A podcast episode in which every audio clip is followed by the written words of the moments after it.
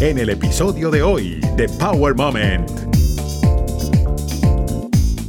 Al salir de mi casa, Facebook me recordó que hace X cantidad de tiempo estaba en Brasil en un concierto y miles de personas están delante de mí en la foto y yo tengo como la mano extendida así para que la gente cante el micrófono. Y en ese momento yo estaba yéndome a trabajar de Barney en el este de Los Ángeles, entonces era como que terrible la sensación y era como que, ah, no puedo creer esto. Todo me ha salido mal, pues como que yo pensaba que iba a quedar en todo y como que la serie en la que quedé la cancelaron, que fue una serie de Cartoon Network, la cancelaron, hizo un comercial nacional, como que lo rotaron y lo dejaron de rotar, entonces como que en el año no, no, hice casi plata. Tienes que trabajar o, o no tienes como pagar la renta. Y terminé trabajando vestido de Barney, y pintando caras en fiestas de cumpleaños. Y me acuerdo cuando me llaman de la agencia, porque te llamaron de, de Rabbit Bandini, que quedaste en la película de Don Quijote con James Franco. ¿Y yo qué? ¡Wow! Y que eres uno de los protagonistas. ¿Y yo qué? Estás escuchando Power Moment con Paula Lamas. Para un artista que ha tocado el cielo de la fama, no es fácil caer en la pesadilla de la impopularidad o el fracaso cuando vive en la fábrica de sueños, Hollywood. Esta pandemia agudizó muchos problemas, pero algunos, en lugar de ver el lado oscuro, el vaso medio vacío o perder la esperanza, apostaron por todo lo contrario y se reinventaron, resurgiendo como el ave fénix. Es el caso de Reinaldo Sabarce, mejor conocido como Peche, el actor y cantante popular por las novelas y series de televisión donde ha trabajado, ganador de varios premios Nickelodeon, se abrió paso a un abanico de opciones con su propio canal de streaming. Creó su propio disco, documental y película. Peche descubrió que no tiene límites. Gracias a su capacidad de adaptación, perseverancia, preparación y talento, supo sacarle el jugo a la tecnología y hoy por hoy es uno de los conquistadores o reyes de Twitch. Los invito a descubrir el secreto del éxito de Peche en este Power Moment abierto y franco, porque la música debe continuar.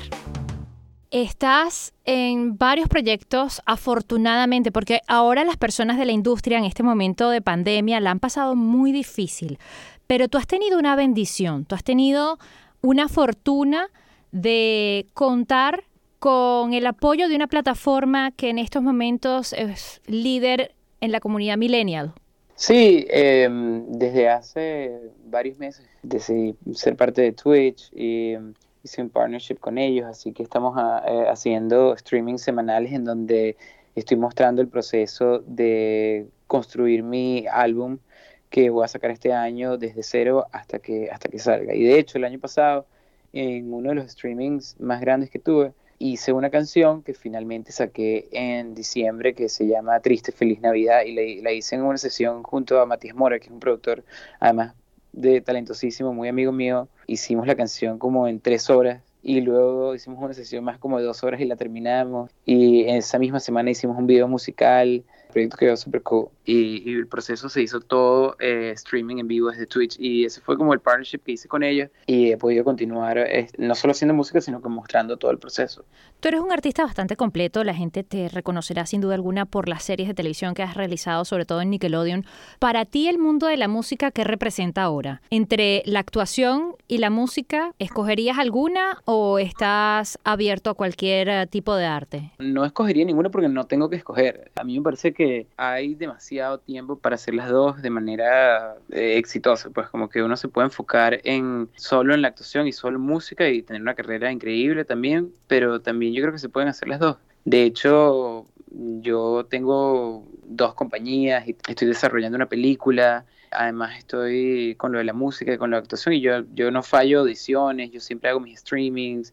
Si estoy grabando un proyecto, eh, grabo el proyecto, yo le hago los streamings, trabajos de la computadora de las compañías, o sea, como que yo creo que es posible hacer todo mientras uno se organice bastante. Eh, creo que lo que pasa mucho es que en algún momento yo tenía la mentalidad de como que de vivir de la actuación, era como que eh, parte de mi sueño, como que siempre ser actor y vivir de eso, y es como que, como que no hay que limitarse, hay demasiadas cosas interesantes que hacer como para tener que hacer una sola cosa. Es como que yo sí, yo puedo vivir de, de, la actuación, obviamente, como que a quién le quiero probar eso. Yo quiero hacer los proyectos que más me gustan actuar, pero y también quiero hacer música y quiero hacer solo las canciones que me gusten hacer. y quiero hacer películas, pero solo las que me gustan hacer. Entonces, teniendo ese balance, yo creo que puedes desarrollar una carrera, cada una de ellas como te lo imaginas, y al final ser un artista completo. O al menos no sé si eso es porque yo trabajo 24 horas al día y, y, y hago todas, o, o qué, pero, pero yo creo que se puede, pues. ¿Eso lo descubriste durante la pandemia o eso era algo que ya lo tenías pensado antes? Yo de hecho, o sea, yo empecé actuando de, chiquito, sí. pero también hacía música desde chiquito. Yo también tenía mi guitarra y, estaban las gaitas y tenía una banda de rock. Entonces era paralelo a mi vida, solo que no lo hacía profesionalmente. Pero lo hacía mientras estaba actuando en, en las novelas en Radio Caracas. Y luego con el tiempo me di cuenta que me gustaba como que grabar y contar historias. Yo empecé a hacer como que vlogs en YouTube, o sea, muchísimo antes de que se volviera como que a thing, ¿sabes? Una cosa que todo el mundo haría, que era vlogs de YouTube. Y yo los hice en, una Copa América eh, como en el 2010 y, y como que me, me, encantó, pues como que el proceso de grabar, editar. Y desde ese momento empecé a interesarme en tomar fotos, en grabar. Y de hecho cuando yo estuve, cuando yo me mudé a, a Los Ángeles por, por primera vez, llegó un momento en donde, claro, yo tenía como que ciertas expectativas y la vida del siempre tiene una respuesta puede ser similar, pero, pero es diferente siempre a qué es lo que termina pasando. Y yo me acuerdo que cuando yo llegué a Los Ángeles, a mí me fue muy bien al principio, pero enseguida me empecé a enfrentar al tema del acento en las audiciones y a un montón de cosas como técnicas muy específicas de acá para audiciones, más que para estar en el set, sino para audicionar que tenía que ir a clases y tuve que hacer muchísimas clases de comedia para entender como que la cultura detrás de los chistes. Al menos fue lo que yo entendí que lo que tenía que hacer. Y todo ese proceso me tomó un tiempo suficientemente largo como para que de repente no tuviera pues la misma fuerza, el mismo dinero en la cuenta que tenía antes. Claro. Y obviamente la vida te va pasando, entonces todo eso pasa al mismo tiempo que va pasando tu vida personal. A mí estaba viviendo con una novia que teníamos bastante tiempo juntos y terminamos. Entonces después de eso obviamente estamos como mudándonos y todo eso representa dinero y todo eso pasando al mismo tiempo de no tener trabajo por un tiempo. En ese momento se puso súper intenso, pues, la vida y todo, todo alrededor de eso. Pero mm, yo creo que una de las cosas que me sacó de todo, de todo eso fue diversificar mi talento.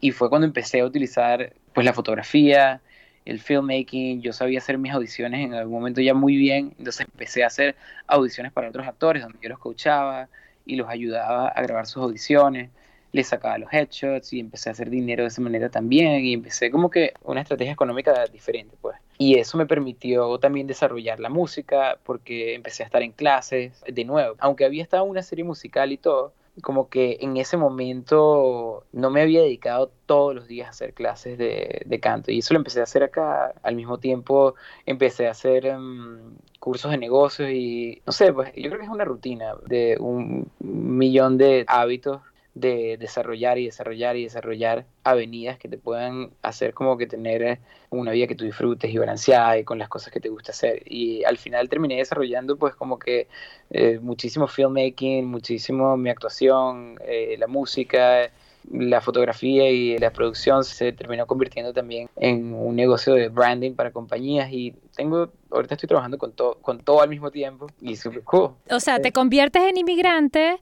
descubres que eh, tienes que diversificarte, que tienes que tener otra estrategia como nos estabas contando, y en ese camino de volverte a, reeducar, a prepararte en áreas para poder tener diferentes francos abiertos. Y ahorita eres el rey de Twitch, digámoslo así, porque eres el único venezolano o el primero que firmó un contrato con esta gente. Cuéntame cómo fue ese momento cuando firmaste el contrato? O sea, ¿te acuerdas de eso? Una de las cosas de que, yo me he dado cuenta en Twitch, desde que lo estoy haciendo, es que mm, Twitch es relativamente sencillo una vez que realmente lo entiendes, pero para realmente entenderlo son millones de pasos, son millones de cosas que hay que aprender, tienes que tener conocimiento de tantas cosas, tienes que desarrollar tantos conocimientos de, de cámaras, de programas, de mm, iluminación, de grabación, o sea, para poder hacer streamings de en Twitch Music, por ejemplo, que es el que yo estoy, que es, en el canal que yo estoy, tienes que manejar un montón de cosas que, que se toma un tiempo, se toma un tiempo para aprenderlo y es un entrenamiento. Tú haces toda tu eh, preproducción y tu producción, ¿verdad? Sí, yo hago todo, yo hago absolutamente todo. o sea, no tienes un equipo de cámara, editor, productor, no. No, yo edito, yo monto las cámaras, yo ilumino. Lo que te digo, o sea, es una coincidencia, en verdad es una coincidencia que haya pasado esto, pero todo lo que yo estaba aprendiendo todo este tiempo, lo estoy utilizando todo en Twitch. La música, la iluminación, lo del filmmaking, lo de todos los programas de editar. Yo hago todas las intros y los outros, todos los diseñé y los edité yo. ¿Cuál crees tú que es la clave del éxito para que millones de personas te vean? No importa si es en un día, en una semana, en un mes, miles se conectan a diario.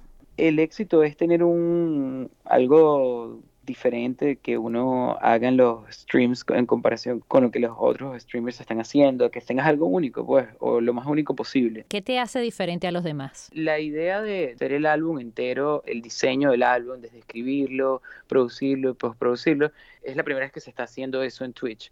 Entonces, muchísima gente que entra al stream, ah, muchas veces yo los veo que comentan y dicen como que, que, que cool, pues poder ver como que el proceso entre el artista el productor, el proceso creativo, y nosotros nos enfocamos mucho también mostrando los programas, en qué programa escribimos, cómo lo hacemos, qué efectos utilizamos, porque en, Twitch es una comunidad bien particular, como que las personas que ven Twitch tienen un tipo de interés muy específico y entre ellos está aprender. Hay muchísimas personas que están viendo esto y están aprendiendo cómo utilizar el programa, están aprendiendo la, dinámica entre el artista y el productor, o sencillamente están enfocados en el humor en el proceso de hacer algo, que eso pasa mucho con el gaming también. La gente ve la gente que está jugando para ver el humor en el proceso de perder o ganar y en este caso es el humor dentro del proceso de hacer una canción. Entonces como que hay muchos factores, hay muchas razones por las cuales la gente está viendo, eh, como que ve, el, ve Twitch y está viendo este show. Es interesante porque de alguna manera estás develando cómo se hace la magia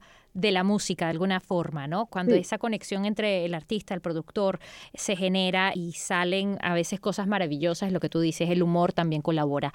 En este caso, ¿Por qué ese título tan triste? Si al final es un poco de ironía, si es un poco de tristeza, ¿qué es lo que cuenta este disco? Esa fue la primera canción que hicimos en Twitch y la sacamos. Fue una canción que salió del feeling del 2020, pero que a pesar de todo mm, y a pesar de todas las cosas que pasaron, la gente siempre pues encuentra, o al menos yo encontré pues personalmente como que mi felicidad dentro de mi situación, como que yo, yo creo que la canción se trata de sentirse bien con uno mismo. El coro dice que aunque te pienso, ya no te quiero aquí, fuiste un regalo que yo nunca pedí, en este momento me siento triste y feliz, y feliz, feliz, feliz Navidad. Es como que está, estoy, estoy bien, como que está todo bien. Y el video cuando lo ves trata de, mm, yo encuentro una caja con, como con recuerdos y empiezo a envolver de repente un regalo al mismo tiempo que estoy poniendo la Navidad. Y luego finalmente me ves como caminando con el regalo en la calle y lo pongo en el piso y lo quemo. Y luego estoy en la casa con la Navidad prendida y nieva, nieva dentro de la casa. Es como que, it's okay, ¿sabes? Es como que estoy feliz en, en la situación en la que estoy, independientemente de si alguien la pueda ver de una manera diferente. Que independientemente de la situación, estás bien y vas para adelante.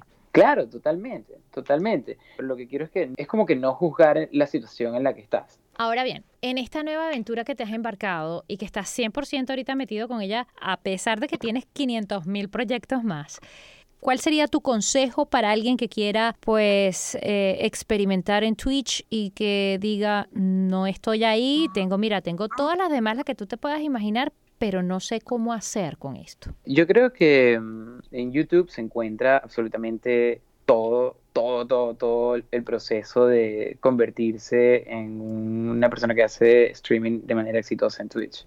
Así fue más o menos que yo fui, por, supuesto Twitch, Twitch me dio como un curso y todo, pero luego en YouTube fui encontrando videos de cómo utilizar el OBS, que es el programa con el que, con el que cambias las cámaras y cambias las escenas y también activas el sonido. O cuál es la mejor cámara para streaming. Y yo creo que rápido se van a dar cuenta que puedes empezar con una cámara y un micrófono y lo importante es que tengas algo que mostrar, pues un, el proceso de algo, unas canciones, covers o mm, cualquier tipo de, de idea musical que tengas. Yo creo que el universo de Twitch en la música es demasiado joven y hay demasiadas oportunidades para la gente en este momento, pues. Justamente te iba a preguntar a raíz de esta respuesta maravillosa, ¿puedes de alguna manera ilustrar a la gente la diferencia entre Twitch, YouTube y TikTok? Twitch, YouTube y TikTok son, son cosas diferentes. Mira, yo creo que YouTube es lo que le dicen eh, contenido de formato largo en este pues mundo de social media, ¿verdad? Porque mm, YouTube ahorita sobre todo yo creo que ha tenido muchísimo éxito en videos que tienen más de 10 minutos, como son los vlogs, porque bueno, hay muchas más publicidades dentro de 10 minutos, entonces no importa que tenga 200, 300 mil views, lo tienes que multiplicar por la cantidad de cortes comerciales que tenga. En cambio, un video de música nada más tiene un corte en el intro. Entonces, hay muchísimas razones por las cuales eh, YouTube, el fuerte, se ha convertido en el formato largo dentro de social media y yo creo que es una herramienta necesaria para, si lo que uno quiere hacer es dedicarse a hacer social media, yo creo que YouTube, Twitch y TikTok, yo creo que las tres son plataformas que debes utilizar. Son diferentes porque TikTok es de formato corto, aunque todas tienen live, ¿verdad? Eh, YouTube tiene live, TikTok tiene live, pero Twitch es solamente live, es solamente streaming, es la plataforma más fuerte de streaming, tiene más gente que Facebook y Twitter juntos. Es la plataforma más, más grande de streaming que hay en el mundo. Yo creo que esas son las diferencias, pues formato corto, formato mediano y streaming. La verdad que estamos muy contentos, sobre todo porque eres un latino que está dejando en alto el nombre de todos en la industria porque ahora todo es lo digital, lo que manda es lo digital y después de la pandemia, ¿a dónde se ve Peche? Después de la pandemia, yo creo que mm, y espero que cosas sean un híbrido de lo mejor, de la consecuencia de lo que ha pasado ahora y lo mejor de lo que era antes, pues que obviamente vuelvan los conciertos en vivo. Yo creo que me veo haciendo conciertos de nuevo, me veo haciendo series de nuevo, yo he sentido el cambio sobre todo para la parte social, pero para la parte del trabajo, aquí se ha seguido grabando igual con máscaras, pues la gente trabaja con máscaras y con, y con rapid tests en la, como que en las producciones. Y ya el año pasado yo grabé una película venezolana que se grabó en Los Ángeles. Y también grabé una película aquí de una directora de California y también la grabamos con, con máscaras. Entonces como que... Ya se normalizó todo. Y se ha normalizado un montón. Eh, yo espero que no tengamos las máscaras en algún momento, pues, pero hay muchísimas audiciones que ahorita las hago desde, mi casa y que no las hacía antes, que antes que tenía que ir a manejar una hora a llegar a un lugar y luego una hora de vuelta y, yo sí prefiero hacerlas desde mi casa. Ok. o sea, soy sincero, pues. Eso es lo que pienso. Soy más rápido, edito más rápido, mando un mejor take. Te digitalizaste ya completo. Sí, sí, sí, sí, pues soy yo, pues. Cuéntanos algo. Tú nos estabas eh, narrando un poco al principio esa experiencia como inmigrante, eh, lo del acento, lo que tuviste que tomar muchas clases de, de comedia para poder entender un montón de situaciones y de cosas. Después de todos estos años, después de todo este tiempo, ¿cómo te sientes? ¿Te sigues eh, viendo igual como el exótico, el venezolano en Los Ángeles? Como lo que me quieran castear. no, mira.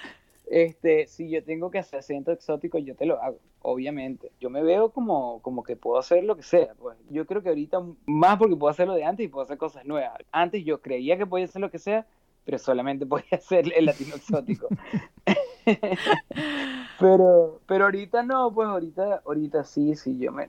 La otra vez hice un personaje en una película de un Venice Bro like, yo, what up, bro? Like, todo marihuanero del oeste y alguien que fuera native Californian y me castigaron a mí. O sea, what? What? pero, eliminaron las escenas de la película y nunca salieron las tengo el crédito pues tú ves la película y sale ahí no te puedo creer esto que estás contando demasiado triste demasiado demasiado agridulce eso ¿Cómo puede uno salir en el crédito de una película y no estás ni en una sola escena? Sí, me salen ahí todo, o sea, te metes y obvio, pues porque tengo que decir dos escenas, pero toda esa parte de la historia la quitaron porque la, la película duraba 130 y pico de minutos y era como que no, tienen que quitar, tienen que llevarla 100 minutos. Y es como que imposible, entonces, bueno, 110 y quitaron un montón. ¿Y no te regalaron aunque sea un pedacito de eso para que lo pongas en tu demo? No, sí, yo tengo la escena, Ah, obvio, ok. obvio, yo tengo la escena. Bueno, por lo menos. Pero, sí, es cómica, además tenía el pelo largo, tenía el pelo largo, entonces lo grabé así como con unos lentes y el pelo largo. Nada, estuvo, estuvo cool ese personaje, estuvo divertido. En el mundo de los videojuegos, ¿cómo te ves? Yo me compré ahorita el, el PlayStation nuevo y lo estoy instalando como para hacerlo una vez a la semana, pues, mm, que sí, dos horas, no, no más de eso. Pues yo lo estoy haciendo nada más para complementar el canal de la música. Porque mm, nada, me dijeron que, era- que sería cool si tuviera por lo menos dos horas o tres horas, y yo les dije que dos, de videojuegos a la semana. Entonces, así lo veo, pues yo juego FIFA Call of Duty, que si Hitman, juegos muy clásicos. Entonces no sé cómo liderar esos juegos en la plataforma, pero bueno, lo- los voy a Pero ahí vamos, poco a poco. O sea, Sí, has sí. abierto un mundo completamente para ti, el cual no tiene límites. Puedes hacer lo que te venga en gana prácticamente. Sí, sí, sí. No, los streaming son súper cool, de verdad que sí. Ya Tienes no se de necesita de canales de televisión. O sea, tú tienes tu Mm. propio canal. Totalmente. Bueno, no solo eso, sino que mm, una de las cosas que, mm, que he estado hablando con, con una directora con la que estoy desarrollando los videos musicales de mi proyecto, vamos a estar haciendo mm, algo más narrativo en Twitch también. Entonces, eh, literalmente porque es eso, es un canal. Entonces, si tienes la cantidad de, de vistas que tiene un canal de televisión, es lo mismo, pues tú puedes poner lo que tú quieras. Entonces estamos pensando en si el proyecto, si el canal ya empieza a generar un X cantidad de views, nosotros podemos hacer el día del streaming lo que nosotros queramos. Pues, o sea, va a haber gente que se va a quedar, gente que se va a ir, pero vamos a generar un promedio y el promedio genera un income, pues, y ese income es el budget del, del programa. Listo. Sin duda alguna eres un representante digno de estos millennials, de esta generación maravillosa que, que se ha apoderado de las plataformas digitales y que está creando contenido fantástico. Y nadie te puede venir con cuentos. Te felicito porque te abriste una ventana que es a un universo completamente fantástico, pero no solamente abriste esa ventana para ti, la abriste para el resto, lo cual es una responsabilidad muy grande, pero la estás llevando muy bien. Y es fantástico ver este producto final, es fantástico ver lo que estás creando. Y hace rato nos estabas comentando que no tienes límites, que estabas eh, planificando una película. ¿Esa película para cuándo? Yo creo que la vamos a grabar este año al final de, del verano, cuando, por quizás en, en agosto o octubre, al final de año. Es una película que se llama Last Resort y fue un cortometraje que escribí, junto- bueno, lo escribió Karen Wilmer, perdón. Yo lo produje junto con ella en un pueblito aquí de California. Lo hicimos en dos días. La idea era mostrar como que el concepto de lo que sería el largometraje. Y con ese corto nos fuimos a festivales, nos fue súper bien y hace poco lo estuvimos reviviendo con ah, algunos productores ejecutivos y dos productores ejecutivos estuvieron como que, hey, vamos a hacer esto. Entonces hemos tenido varias reuniones, hemos evolucionado el guion un montón. De hecho, una vez que tengamos el guion final, estamos en, en la etapa inicial de preproducción y, y yo creo que eso nos tomaría de aquí hasta, hasta octubre para grabar. Es una peli mm, de terror, pero que tiene acción y un poquito de comedia y al final tiene es una peli linda con muchísima sangre también eso es, sí, es súper loca pero es, es linda al final Es linda, Y- pero con sangre. es linda pero con sangre es, es, es raro el género Está bien, está bien, no, está bien, se acepta, ¿por qué no? Pues Eh, Sí, la vamos a sí. transmitir en Twitch también. no no no no sé no sé podría ser quién sabe de hecho estoy planeando pasar el corto por Twitch cuando tengamos un stream grande Bueno, a ver si algún día me vuelvo lo suficientemente famosa para que me invites a un Twitch. No, claro que sí, sería súper cool, sería cool. Y yo creo que eso, yo creo que eso es lo próximo en, lo que estoy ahorita. Ahorita estoy, al principio estuve muchísimo en aprender a usar Twitch, entender la cultura, entender la comunidad, entender todo el, el- el proceso de, de cómo, cómo crecer el, eh, la cuenta. Y luego, eh, ahorita he estado dedicado a encontrar gente que esté en el Twitch conmigo, pues para que haya una conversación, para que haya un algo un poco más dinámico. pues, Me voy a abrir una cuenta de Twitch. Sí, 100%, 100%. Yo creo que en este momento es donde más, mira, sobre todo en español, es donde más espacio hay, porque en inglés hay muchísimo espacio. Exacto. De hecho, están haciendo ahorita Twitch, están haciendo cocina. Ah, ok, Y- un cooking Twitch. Sí, es como Cook y le está yendo, este, le está yendo increíble, está creciendo muchísimo. Entonces, yo creo que Twitch se está volviendo un universo también, como de canales de televisión en vivo todo. Exacto. No, una maravilla, ¿no? Ya después de esto, imagínate, de aquí termino y ya después del podcast, ahora voy a tener un Twitch y ya no tengo vida, porque imagínate tú. Pero es que el podcast lo puedes hacer, puede ser doble. Lo puedes estar haciendo en vivo en Twitch porque es una comunidad totalmente separada a la gente que te va a estar escuchando en donde nos están escuchando en este momento, ¿no? Mm, me gusta, me gusta esa forma de pensar. Entonces, nada más los suscriptores pueden escuchar los programas anteriores. Mira tú lo que estoy aprendiendo yo en esta entrevista.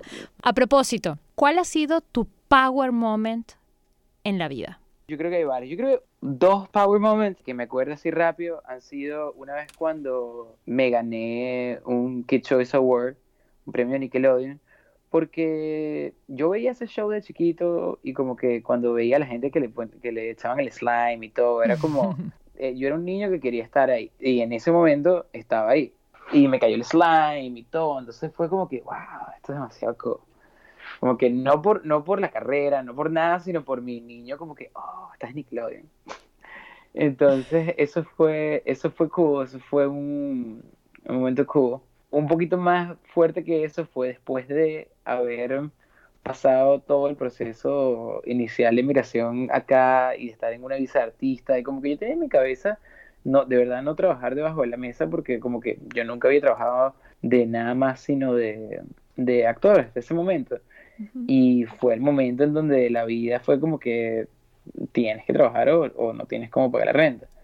Y terminé trabajando vestido de Barney y pintando caras en fiestas de cumpleaños. Y me acuerdo lo de Barney, de hecho fue un día nada más, siempre era que sí, otros personajes, pero el día de Barney eh, fue porque mm, yo salí de mi casa y al salir de mi casa Facebook me recordó que hace X cantidad de tiempo estaba en Brasil en un concierto y miles de personas están delante de mí en la foto y yo tengo como la mano extendida así para que la gente cante el micrófono. Y en ese momento yo estaba yéndome a trabajar de Barney en el este de Los Ángeles, entonces era como que terrible la sensación y era como que, ah, no puedo creer esto. Todo me, todo me salió mal, pues como que yo pensaba que iba a quedar en todo y como que la serie en la que quedé la cancelaron, que fue una serie de Cartoon Network, la cancelaron y luego que hizo un comercial nacional, como que lo rotaron y lo dejaron de rotar, entonces como que en el año no, no, hice casi plata. Y después de pagar toda la inmigración, estaba, estaba difícil y no, no sabía qué hacer. Ah, bueno, y mi agente me llama para reunirse conmigo y la asistente de mi agente me dijo como que, hey, nada, te van a soltar en la agencia. Yo como que, ah, no puedo creer, yo estaba firmado con una de las agencias más grandes de, de acá. Y era como que todo, todo, todo, todo va mal. Y estoy manejando para allá cuando me llaman de, de la agencia, el asistente de mi agente me dice, Peche, eh, mira, van a cancelar la reunión. Eric quiere cancelar la reunión porque te llamaron de, de Rabbit Bandini, que quedaste en la película de Don Quijote con James Franco. Y yo, ¿qué? Wow. Y que eres uno de los protagonistas. Y yo, ¿qué? y yo me paré, me estacioné. Y yo lloraba, yo, ¿qué fue? entonces estaba como que igual no grababa enseguida, entonces no me pagaban enseguida, igual tenía, que hacer la tenía que volver a cebarme. Cuando llegué a mi casa de una de esas fiestas, me metí en, que Craigslist y encontré que estaban haciendo un show que se llama eh, Esto es Guerra y que eran que si artistas contra atletas. Yo cuando lo vi decían que le estaban pagando 50 dólares a las personas para que fueran a ver el show o como algo así, ¿no? Y yo como que, ok, pero ¿qué pasa si yo soy uno de los artistas? ¿Y qué pasa si gano? Entonces llamé y resulta que había un premio si ganaba de dinero. Yo llamé como si fuera mi manager. sí, yo llamé al programa como si fuera mi manager, averiguando, porque yo tenía una superestrella latina aquí que, no, mira, este artista les va a encantar. Y los tipos como que, ok, ok, ¿quién es?